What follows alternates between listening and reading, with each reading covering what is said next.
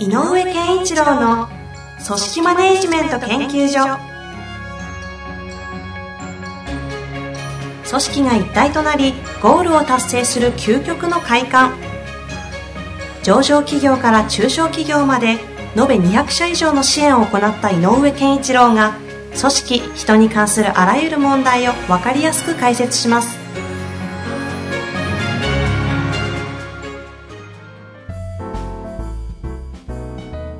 こんにちは、遠藤和樹です。井上健一郎の組織マネジメント研究所。井上さん、本日もよろしくお願いいたします。はい、よろしくお願いします。さあ、今日も質問が来ておりますので、ご紹介していきたいと思います。秘書としてはい採用したものの、はいうまく機能せず、うん本人が何をしていきたいのかもわからず、はい。今後の配置に困っております。おどのように考えればいいのでしょうか？なるほどね。あの、秘書としてはむ無理だなと思ってるんでしょうね、この人ね。そうみたいですね。ね。で、なんで秘書として雇ったんでしょうねっていうのは一つ あるんだけど。そもそもねはいあのー、多分なんかこう、人当たりが良かったりするんでしょうね。うんだからなんかこう、うんある種こう、テキパキッとこう、こなせるようなイメージがあったんだと思うんですけど、えっ、と、秘書として機能しないときに、あの、そう捉えてるかわかんないんだけど、多くあるのは、やっぱり、えっ、と、気配り、気遣いみたいなのが弱いんじゃないかなって思うんですよね。その方が。うん、だからその秘書として機能してないと言われてる方。で、仕事をしていくときに、あの、ベースで、まあ、あのい、いろいろあるけども、すごくシンプルに言うと、気配り、気遣いっていうことができるか、それと気づけるか、ちょっともうちょっと上の、気づきっていうのはもうちょっと上の学習できる力だったりするので。あの、ちょっと思考力もあったりするんだけど、気配り、気遣いっていうのは受信アンテナの話なので。で、そこから、えっ、と、次にこう、どうしていいかっていうことにえー発展できるときに気づきがなきゃいけないし、発想もなきゃいけない。っていうことなんだけど、気づいてるけどできないのか、うん気づかないからでしないっていうのと両方あるので、はいはい。あ、だから気遣いができないから、えーしないというのと、気遣いはできてるんだけど、やり方がうまくないので良くないというのとはあると思うね。なるほど。じゃあまずはその、そもそも気配りできて気づけてるのかっていうところが、まずあるかないかはうん大事。で、多分そこが弱いんだと思う。ほうほうほう機能しないと。なるほどなるほどで、でなおかつ、えっと、何をしていいかは、い何をしたいのかわからないっていうことで言うと、やっぱりなんかね、えっと、なんか感じ取る力弱いんだと思うんだよね、この人。はあ、ここだけでそこまで読み解きますか。でも、いろんな事象を見てきたね、私もありますけど、ちょっとイメージ、そういう人いたかなと思って振り返った時に、言われてみると、そうかもしれないなっていう納得感すごいですね。秘書としてって言って雇ってダメだった時の多くのケースで、なんかそういう鈍感さとか鈍さみたいなのを感じるっていう時が多いのよね。なるほど。で、で、そうだから、えっ、と、本人は悪気がないんだけど、で、本人は何をしてるかっていうと、来たものとか、目の前に現れたものは丁寧に処理しようとしている気持ちはなくはないと。うんうん。そういう気持ちがあるから、あ、この人として秘書とでもいいんじゃないかなっていう雰囲気を醸し出した。うんうんうん。でもそれは、こう、なんていうのかな、こう、受け取る、えっ、と、自分から取りに行くんではなくて、えっ、と、目の前に出されたらちゃんとやるみたいな。はあ。感覚だかもしれないんで、だから自分から取りに行くことをしないからこそ何をしたらいいか分かんないって言ってるんだと思う。うーん。つまりこう能動性がないんだよね。は気配りも能動性だし、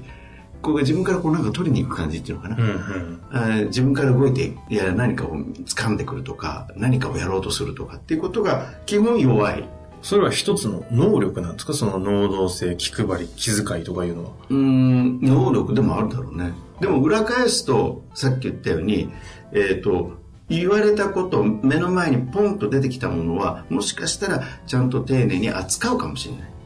ああ、なるほど。タスク処理とかになると結構優れていると。だから、だとしたら、そっちで使った。はい、今日は終了です。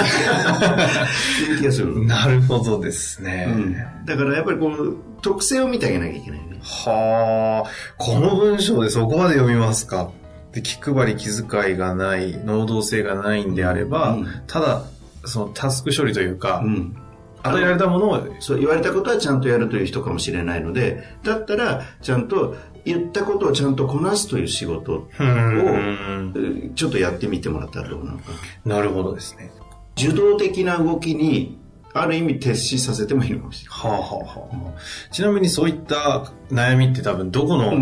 マネジメントをする側の人たちも抱えたことがあると思うんですけど、その能動性がないとか弱い方うんは、これは、その、でもどっかで自分で能動的になってもらってっていうのを期待して、いろいろ頑張っていったりするじゃないですか、上の方は。はいはいはい。そこは基本的には難しいんですか？難しいかもしれないですね。ほう、そうきましたか。うん。でもね、能動的になるっていうのは、やっぱり外発的には無理なのね。うん。だこうしてくださいとかって言っても無理だから、確かに。能動的になってくださいって言ってる時点でもう、外発的というか能動性ないですもんね。だから能動的になれ、この人の能動的になる、自分から動き出すポイントっていうのは何なのか。ああ、なるほど。でそ、うん、もしかすると、えっ、と、まあ、気遣いっていうことをさっき言ったけども、で、あの、なんていうのかな、あの、えーそれぞれの人が能動的になる時のポイントっていくつかあると思うんだけど、ほうほえー例えばまあ、あの、自分としての存在価値が、うんうんう。うんんこれ、自分で認識できるというか。とか、あの、認められるとうんうか、ん。とか、あとはなんかこう、将来に向けてね、なんか展望、希望、可能性が広がるとか、まあ、野心に近いものとかね。それとね、それとか、やっぱりこう、人との関わりの中で、えーこう、感じるものとかうんっていうのもあるので、存在意義とかう。ん、なので、どっかにあるはずなのよね。うんうんのこのこうポイントは自分の中でこうスイッチが入ります。能動性スイッチの何かがあるわけだと。で、なおかつ、例えばそれが、あの、もう一個あるのは、じゃあどの、どのことに関してそれを感じるかっていうと、仕事そのもの。ほうほうほう。だから、えっ、と、自分じゃあ、例えばだけど、人との関わりを非常に重要視する人が、えっ、と、なんていうのかな、あの、自由に振る舞えと。うんうん。自分で決めなさいって言われてもなかなか辛いということがあったりすると、やっぱり、えー、とその人にとっては、あの、自由に決めるのがあなたの仕事だっていうことは能動的になれないんだよね。はでも、この人と一緒にやってくれと。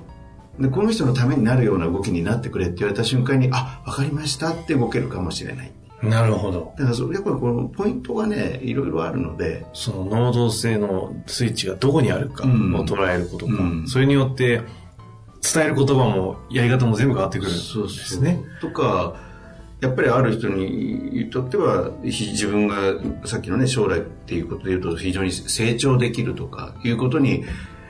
こう自分でこう満足というかね、なんかなるほどこうやる気が出るようであれうんば、うん成長できるよねっていうところを、これはチャンスだよね、機会だよねとう。ん、これやると成長できそうだねっていうところになると、自ら動き出すんじゃないかな。なるほどですね。その人がそういう成長とかそういうものを求めているのか、あ役に立ってるぞ、俺できてるぞとかね、俺っていいかも、いけてるっていう感覚を持ってるのか。はその存在価値が、存在価値がね、えっ、と、高まるといいねっていう人に関しては、もう調子に、調子に乗らせればいいわけで。あ図に乗らせちゃえばいいわけでね。なるほど、いい意味でいけてるね、いけて確るねって言うと、そうでしょって言ってどんどんいくよね。かだからやっぱりその人ってやっぱこううまくいけてる時っていうのは絶対あのテンションも上がるし、うんうんそのこう能動性も増すので積極性も増すのでこの人にとってもなんかどっかのポイントがあるはずに。まずはそこをうん逆にマネジメントする側はしっかりと気づいてあげることですよね。いやそういう意味でも特性として捉えてあげなきゃいけないなるほどですね。ちなみに先ほど冒頭の方ではですね、その気配りと気遣いよりももうちょっと難易度の高い気づき、うんここれは気づきの方が難易度高いんですか？気づけるから気配れるんじゃないんですか？えっとね、あ、ごめん。そういう意味で言うと、気づきっていうのは、えっとね、えー学ぶというふうに考えてもらってもいいかもしれない。例えば、こんなことがありました。このはい例えば、えっ、と、誰々さんがこんなことを言いました。で、誰々さんもこんなことを言いました。え、それって、もしかしたらうちの会社ってこうなっちゃってるんではないのっていう気づき。ああ、なるほど、なるほど。あの人、あ、なんかあそこでこけてる大変そうっていうのは気づきじゃなくて、それは気配りな方で言う、僕は今表現してる、気づきっていうのは生み出す、えー、着想に近いはあだそこのいろんな起きている事象を捉える気配りか、うん、気配りとか、その気遣いのその裏、裏側でそれ自体をちゃんとこう統合して何か抽象度の高いものにこう、うん、なんていうんですか、概念化できるみたいな力。気づき。で、この二つがそ備わっていると、やっぱ仕事のレベルが上がるので。はあ。例えばね、それこそ、あの、さっき言った、あ、あそこでこけてるなっていうのも、それも気づきの範囲だからいいんだけど、僕が言う気づきで大事なのは、気づいた、気づいた結果、何か生まなきゃダメ。あ、それは、例えば解決策とか、そういうことですか、えー、とか、えー、っと、見えないところに潜んでいる根本的な原因ああ、なるほど、なるほど。うん、例えば、えー、っと、この間、製造ラインの A という機械が壊れましたと。で、今月今月になったら B が壊れましたと。うんうん、で、あれって普通だと A が壊れたんでその壊れたところを直す、うん、B が壊れた時にこう直す。でもあれ今までこんなことなかったのになんだろうこれっていうのをこれ気づきなんだ、うんうんうん、で調べてみたらえっと、その A と B ののは共通の、えっと、配線から電気を引いていて、はいはい、実は配線の問題だったってことに気づいたりとかそういうなんかこう探っていく掘り下げたりなんか本質的なものに到達するとか、そういうある種概念化思考力の源泉が気づき。なるほど。これはあの厳しい回答になるかもしれないなという上で聞くんですけど、うん、その気づき、まあ、概念化する力とか、うん、そういったものっていうのは、はい、井上さんがいろいろいろんな人を組織を見てきた中で言うと、はい、そこのまあ教育ができるのかっていうのが要は質問なんですけど、うん、その辺どうなのかなと。なかなか難しいですね。そこもやっぱり難しい。難しいですね。概念化はね、なかなか難しい。はあ、だから、えっ、ー、と、できる人が、えっ、ー、と、テーマポイントを見つけてあげて、さっき言ったね、気づける人が、なんかここなんじゃないのっていうのを、ポンと提示したら、それについてみんなで、レベルのことは育てられる。なるほど、なるほど。ここなんじゃないかなっていうのは、かなりの能力なのよね。うんうんうんあの感覚的にはね、えーと、10人に1人ぐらいの能力気がする。はあ、だから、でも組織だって、その人が組織だってそういう思考でものを見ましょうって進めれば、えー、あの、この部品としてこういうことが起こってました、こういうことが起こってましたっていうのを集めることはみんなでできる、確かに確かに。で、みんなの前で、その、できる人が、ねえねえ、これってこういうふうに思わないかいって言ったら、確かに。じゃあやりますと。そしたら組織としての概念化能力が高まるということなるほど、なるほど。そうか、そうか。組織としての概念化力が、トータルでは高まるわけか。そしてその気づきによっての実行も動いて、組織が良くなるし。まあそこはバランスで配置なわけですね。まあそういう意味で言うと今日の質問は、こういった方をどう配置すればいいですかというところですので。だから多分、秘書として機能しないということで言えば、今言ったようなことはなかなか苦手な人だ。なるほどですね。いや今日の会話、あの、この質問でそこ まで見ますかという、ちょっと、この人のこと知ってるんですかっていう、あの、名前もわからないので、ちょっとね、井上さんの今日は末恐ろしさを 目の当たりにするという回だったというのが私の感想でした。はい、ありがとうございます。ありがとうございました。また引き続きよろしくお願いします。